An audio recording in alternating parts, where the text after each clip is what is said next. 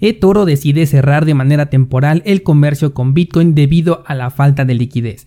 Tether continúa presentando documentación para demostrar que no hubo fraude y posiblemente acabo de encontrar la plataforma con la que voy a sustituir mis compras en Bitso. Todo esto mientras Bitcoin y todo el mercado de criptomonedas se toman un merecido descanso. Esto es Bitcoin en español. Comenzamos.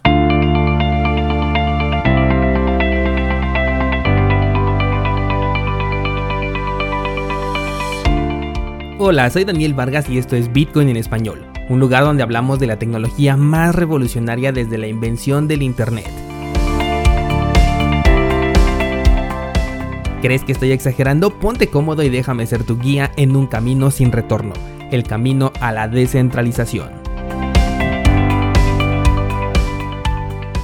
¿Qué tal descentralizados? ¿Cómo están? Bienvenidos. Hoy es jueves 21 de enero de 2021 y el mercado ha tenido uno de los días más tranquilos de todo este mes de enero. Ni siquiera Bitcoin ni las altcoins dieron de qué hablar el día de ayer, por lo que hoy no vamos a comentar nada al respecto de los precios y nos vamos a enfocar primeramente en un tema que ha sido muy recurrente eh, estos días con sus preguntas y posteriormente en las noticias. Bien, el tema del que te quiero platicar es sobre las transacciones no confirmadas. Ya te hablé de esto la semana pasada, pero he recibido muchos mensajes todavía esta semana que me escriben con este problema. El detalle es que veníamos de una racha en donde las transacciones prácticamente se terminaban por la noche, haciendo que por lo mucho una transacción se confirmara en 24 horas con una comisión muy baja. Pero resulta que al momento de que Bitcoin siguió rompiendo máximos históricos, el número de transacciones obviamente incrementó y esto dejó muchas transacciones olvidadas en la mempool porque ya no se pudieron confirmar debido a que las comisiones también incrementaron. Ayer justo subí un video a YouTube con 7 herramientas que utilizo para evitar caer en estos problemas, pero es inevitable que en algún punto nos toque algo como esto, de que la red se llegue a congestionar justamente cuando tenemos una transacción pendiente. Y mira que ahorita es una congestión ligera, pero en el futuro vamos a ver una congestión realmente fuerte que le va a afectar mucho a las personas que pongan una comisión baja o bien que no tengan una estrategia para poder retirar sus criptomonedas, ya sean monedas estables, porque los tokens ERC20 también van a explotar en sus eh, comisiones o bien que quieran transferir Bitcoin. De hecho, también la semana pasada te dije que tenía yo una transacción pendiente por confirmar.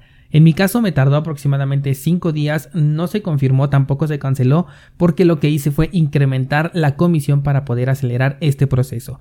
Esta me parece que es una ventaja que me gustaría que consideraras la próxima vez cuando elijas una cartera en donde vas a guardar tus criptomonedas. Tener la opción para poder incrementar los fees es bastante cómodo, sobre todo en estos puntos donde las comisiones son muy volátiles día con día. Opciones como por ejemplo Electrum, Samurai Wallet o la cartera en hardware Ledger son algunas de las que sé que pueden hacer esto. De hecho, en Samurai Wallet puedes incrementar la comisión incluso siendo la parte receptora, es decir, cuando tú vas a recibir esos bitcoins, puedes ahí tener la opción de incrementar eh, la comisión para que te lleguen más rápido. Eso me parece de lo más interesante. La preocupación por las transacciones no confirmadas es completamente natural, pero quiero rectificar que los bitcoins no se mueven en ningún momento, solamente están asignados en un registro llamado blockchain hacia una dirección. Y cuando tú generas una transacción se está creando una solicitud para modificar ese registro. Por lo que mientras tu transacción no sea confirmada, esto quiere decir que no ha ocurrido absolutamente nada en la blockchain. Los bitcoins continúan asignados a tu dirección y están bajo tu control. Solamente que para una mayor congruencia con lo que estamos acostumbrados, en lugar de que te aparezca un saldo como gastado, este se elimina, o sea, desaparece de la pantalla y la cartera no te lo muestra. Esto es muy similar a como cuando hacemos una transferencia bancaria y el dinero desaparece de nuestra pantalla.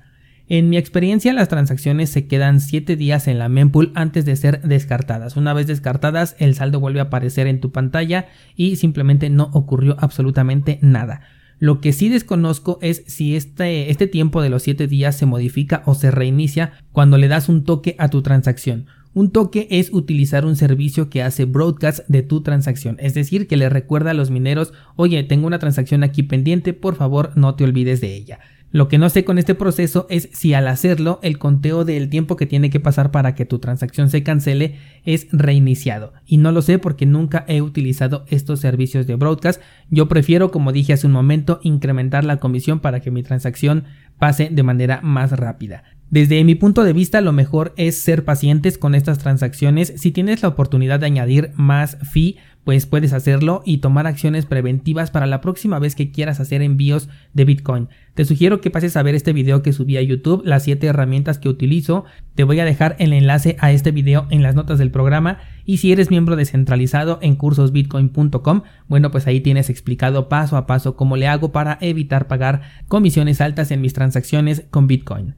Demos paso entonces ahora sí a las noticias y la semana pasada te hablé sobre la escasez de liquidez que se veía en los brokers como por ejemplo eToro. Bueno pues resulta que ya esta escasez le ha pegado tan duro que se han visto en la necesidad de cerrar el mercado temporalmente por ahora los fines de semana. No sabemos durante cuánto tiempo va a durar esta medida, pero eToro se ha justificado diciendo que no puede con la escasez de Bitcoin y el incremento exponencial de la demanda de usuarios que quieren operar con las criptomonedas en estos meses, siendo los fines de semana los peores días para ellos. Por lo que vía correo electrónico envió este comunicado de que no se va a poder operar con Bitcoin los fines de semana hasta nuevo aviso. La escasez es uno de los puntos claves para el incremento eh, del precio de Bitcoin. Ya lo veníamos venir desde que ocurrió el halving y además con las compras millonarias hechas por las instituciones el circulante todavía se reduce más. ¿Existe la posibilidad de que Bitcoin tenga una corrección fuerte que lo lleve de nuevo a los 20 mil dólares? Sí, es posible y sinceramente me gustaría verlo. Pero aún con esta caída el precio eventualmente se va a recuperar porque hay demasiado interés en la moneda y todo apunta a que el interés sigue creciendo. Todo esto mientras queda menos mercado que abarcar. Esto es oferta y demanda pura y el resultado de esto ya lo conocemos. Cambiemos de tema y hablemos ahora sobre Tether, que es la moneda estable más popular del mercado de criptomonedas. Bueno, pues Tether continúa con su proceso legal iniciado desde el año 2019, en donde se le acusó a Bitfinex de encubrir una pérdida con fondos de los usuarios. Recientemente han solicitado una prórroga adicional para recabar la documentación solicitada.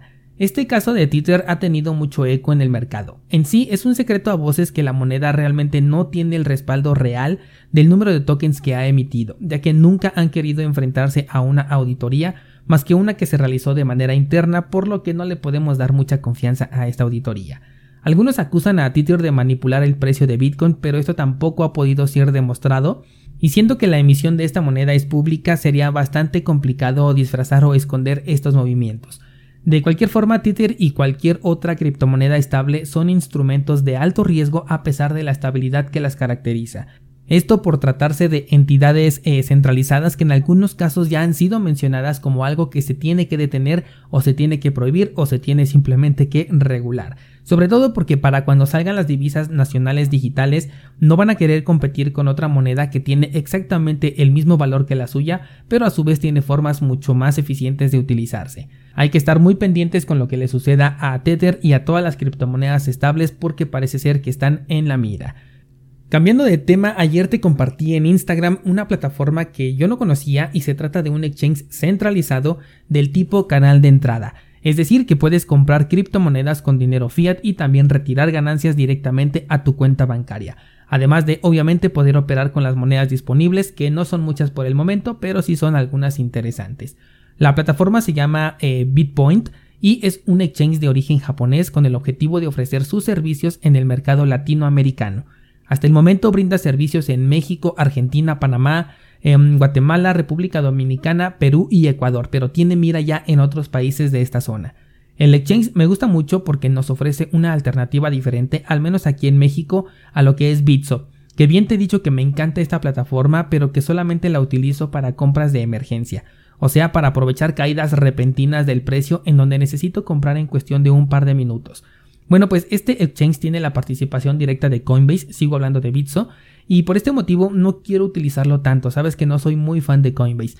Además de que Bitpoint maneja eh, Cardano dentro de sus criptomonedas, cosa que no hace Bitso, por lo que me parece una excelente opción para estas estrategias de mover Bitcoin utilizando la menor comisión posible o simplemente para comprar Cardano de la manera más directa posible y enviarla hacia mi cartera.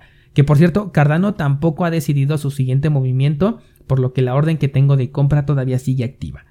Em, bueno, pues voy a probar este exchange y posteriormente te traeré ya más a fondo mi opinión. No olvides que se trata de un servicio centralizado del cual tienes que completar un registro con tus datos, así que si no le vas a sacar realmente provecho a la plataforma, sugiero no andar regando tus datos en cualquier página. Igual puedes comenzar creando una cuenta falsa que no te pide eh, registro para esto, que fue exactamente lo que hice para poder ver la plataforma por dentro. Y ya después, como ya veo que sí más o menos me convence, entonces ahora sí voy a crear una cuenta en donde ya involucre mis datos personales.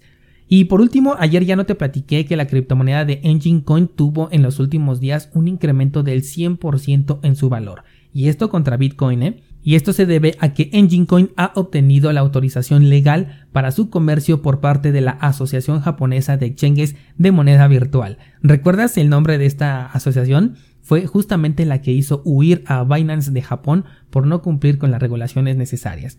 Entonces, a pesar de que se trate de una entidad centralizada y de que las criptomonedas no necesitan esta clase de permisos para realmente utilizarse, esto se vio como un acierto para el proyecto y el FOMO por invertir en esta moneda fue fugaz pero bastante redituable para aquellos que aprovecharon la oportunidad. Aún así se encuentra en mínimos históricos esta moneda, aún con este incremento, así que si es de tu interés este proyecto todavía tienes oportunidad de entrar.